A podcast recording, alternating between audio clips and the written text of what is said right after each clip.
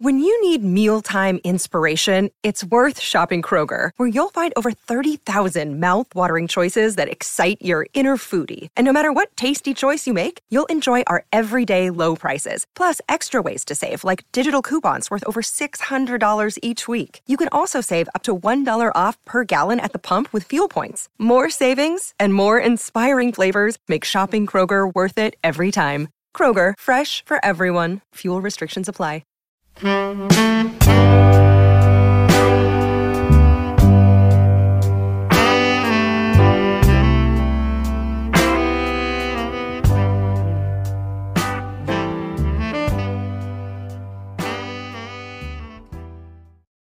gente supone que los partos por operación cesárea se llaman así debido a que en esa forma fue como nació el gran Julio César. Pero tal creencia es falsa ya que el insigne romano vino al mundo de manera convencional. Y parece que fue Escipión el africano a quien extrajeron quirúrgicamente del vientre materno, procedimiento que el padre de Escipión llamó cesare, que significa extraído por corte.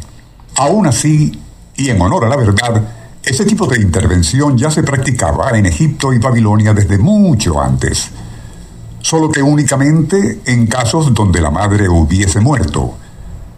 Por cierto que la primera cesárea practicada en una mujer viva tuvo lugar en el año 1500 y fue realizada por un veterinario. Se dice que para este fin utilizaría una navaja de afeitar.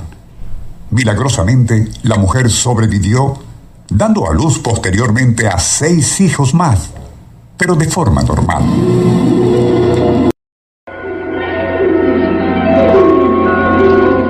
Nuestro insólito universo.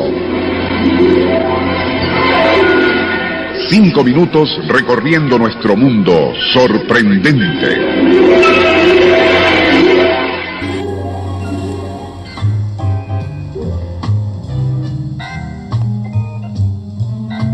Casi todos piensan que la pirámide más grande del mundo es la de Keops, en Egipto. Pero en realidad, una de mayor tamaño se yergue imponente en Cholula de Rivadavia, México. Mide 54 metros de altura y ocupa un área de 3.014.284 metros cúbicos. La egipcia solo alcanza 40 metros y cubre 2.500.000 metros cúbicos. Por otra parte, la mayoría de las personas al escuchar la palabra karate de inmediato piensa en China o Japón. Pero ese tipo de combate corporal se originó en Okinawa, una gran isla al suroeste del imperio japonés, y fue desarrollado para combatir precisamente contra los nipones. Paradójicamente, sin embargo, fueron los ciudadanos del sol naciente quienes al popularizar esa forma de arte marcial en Occidente le dieron tal nombre.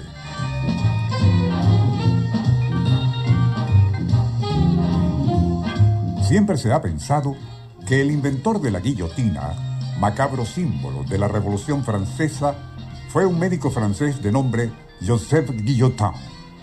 Pero la verdad es que ese temible instrumento ya era conocido en Europa desde mucho antes y se utilizaba para decapitar a criminales reincidentes, especialmente si eran violadores o pedófilos. En Italia se le conocía bajo el nombre de la manaya, mientras que en Alemania y otros países nórdicos era conocida como Hobel y también Dolabra.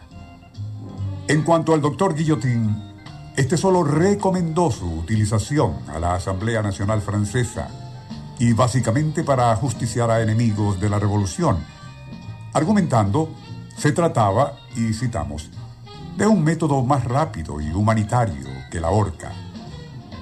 Por cierto, vale la pena mencionar que dicha asamblea asignaría la construcción de tan siniestros artefactos a un mecánico alemán de apellido Schmidt y también a cierto doctor francés de nombre Antonin Louis. De allí que a ese instrumento del terror originalmente se le conociera bajo el nombre de Louison o Louisette.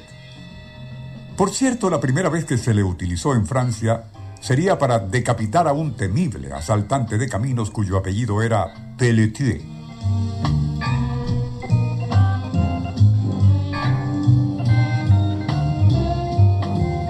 Finalizaremos este breve recorrido por el universo de las falacias mencionando que el monstruo más famoso en el ámbito del terror y fantasía es sin duda el legendario Frankenstein.